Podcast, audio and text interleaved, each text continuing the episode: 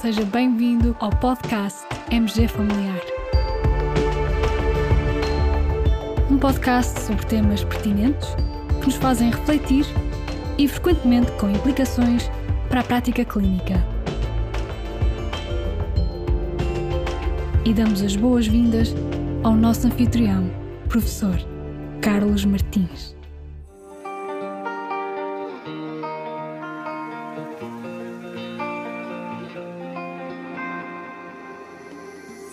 João sempre foi muito regular no seu funcionamento intestinal, mas agora alterna períodos de diarreia com períodos de alguma obstipação. O sintoma, alterações de trânsito intestinal, tem um valor preditivo positivo para cancro de 4,64%.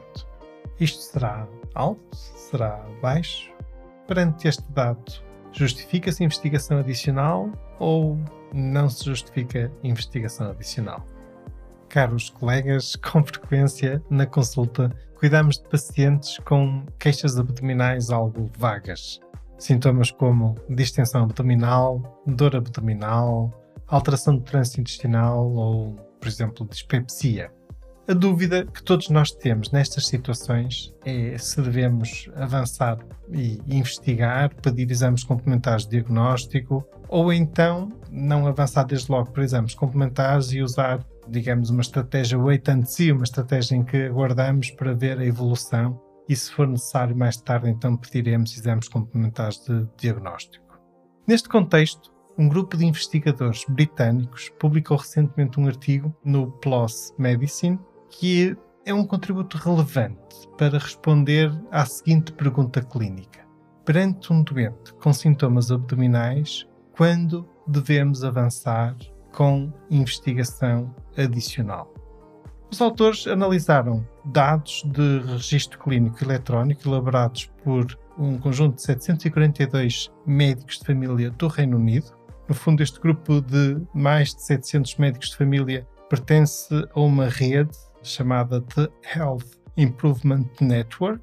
E esta rede de médicos de família usa um sistema de codificação especial de sintomas na consulta. Então, os investigadores foram realizar uma análise retrospectiva que englobou os registros efetuados entre 2000 e 2017. Como podem imaginar, o número de consultas envolvidas é tremendo. No fundo, foram analisados dados de mais de 16 milhões de consultas individuais. Para a análise, foram incluídos os pacientes que tivessem tido pelo menos uma consulta por um dos seguintes seis sintomas: distensão abdominal, dor abdominal, alteração do trânsito intestinal, dispepsia, disfagia ou retorragias. Analisando os dados, os autores conseguiram então calcular o valor preditivo positivo de cada um destes sintomas para o diagnóstico no prazo de um ano de cancro por todas as causas, também analisaram os valores preditivos e calcularam os valores preditivos positivos para cancros específicos e também para a doença inflamatória intestinal. E aqui abro um pequeno parênteses, no fundo, para relembrar este conceito, o conceito de valor preditivo positivo. Uh, nós estamos mais habituados a ouvir falar de valor preditivo positivo de um determinado teste. No fundo, esse valor é a probabilidade de um indivíduo que é submetido a esse teste e se o resultado for positivo, então é a probabilidade dessa pessoa estar realmente doente. Aplicando isto aos sintomas, no fundo, o valor preditivo positivo de um sintoma é para depois a sua possível doença, por exemplo, neste caso cancro, então é a probabilidade desse indivíduo, caso ele tenha esse determinado sintoma, realmente depois ter esse cancro. Portanto, espero que este esclarecimento ajude a compreender a importância. Só para terem noção, de acordo com as recomendações do NICE, o National Institute for Clinical Excellence do Reino Unido, uma entidade que emite recomendações e orientações clínicas no Reino Unido. Então, de acordo com as recomendações do NICE, para sintomas associados a valores preditivos positivos superiores a 3%, os médicos de família britânicos devem realmente realizar investigação complementar adicional ou, caso não seja possível pedir esses certos exames complementares de diagnóstico, então referenciar os pacientes por sistema de fast track de forma a que os pacientes possam ser atendidos na especialidade e realizar aí então os tais exames complementares no prazo de duas semanas.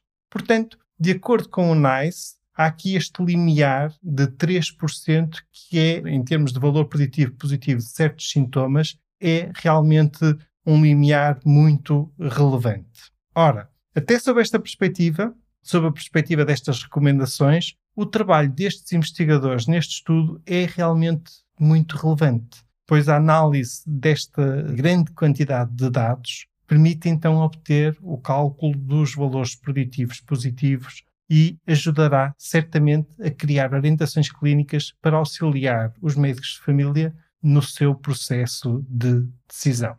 E então, quais os resultados obtidos? Vamos a isso.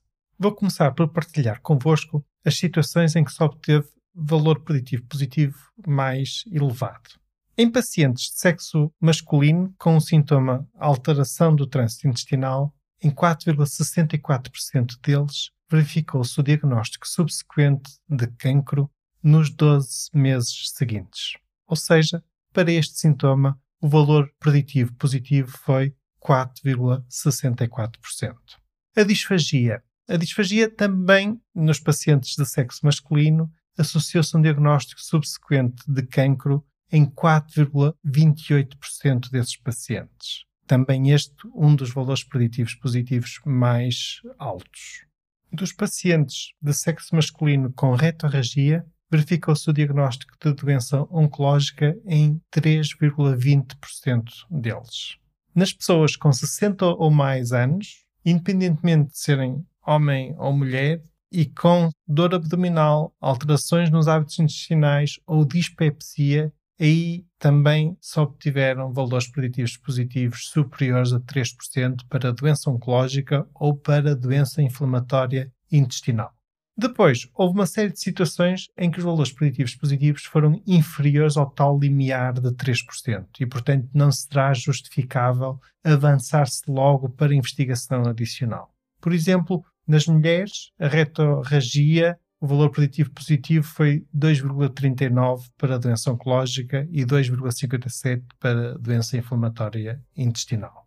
Outro exemplo, a dispepsia, foi o sintoma com menor probabilidade de estar associado à doença oncológica ou à doença inflamatória intestinal. Em geral, os valores preditivos positivos de extensão abdominal e dor abdominal, à exceção do tal grupo de mais idade acima dos 60 anos, então, à exceção desse grupo, no geral, estes sintomas tiveram também valores preditivos positivos inferiores a 2%. Em relação a certos cancros específicos, então aí os valores preditivos positivos mais elevados foram os seguintes: alterações do trânsito intestinal e retorragia para cancro de cólon e reto, disfagia em relação ao cancro do esófago e distensão abdominal nas mulheres em relação ao cancro do ovário. Então, para concluir, em relação ao nosso quiz, a resposta correta era justifica-se investigação adicional.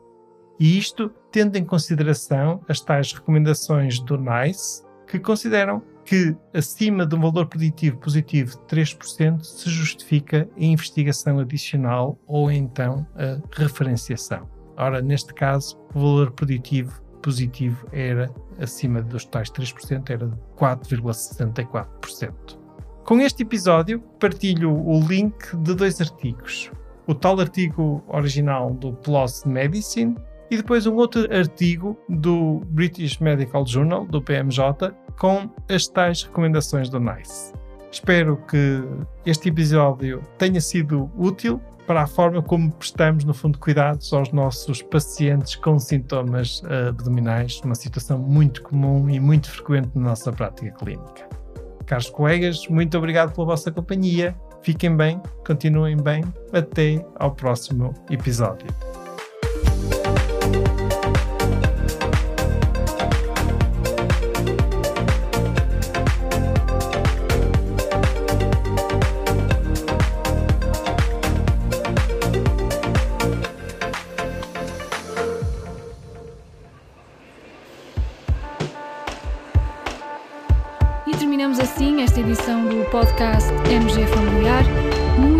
Obrigada por nos ouvir.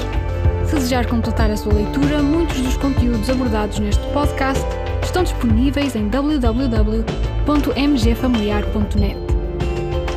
Até ao próximo episódio.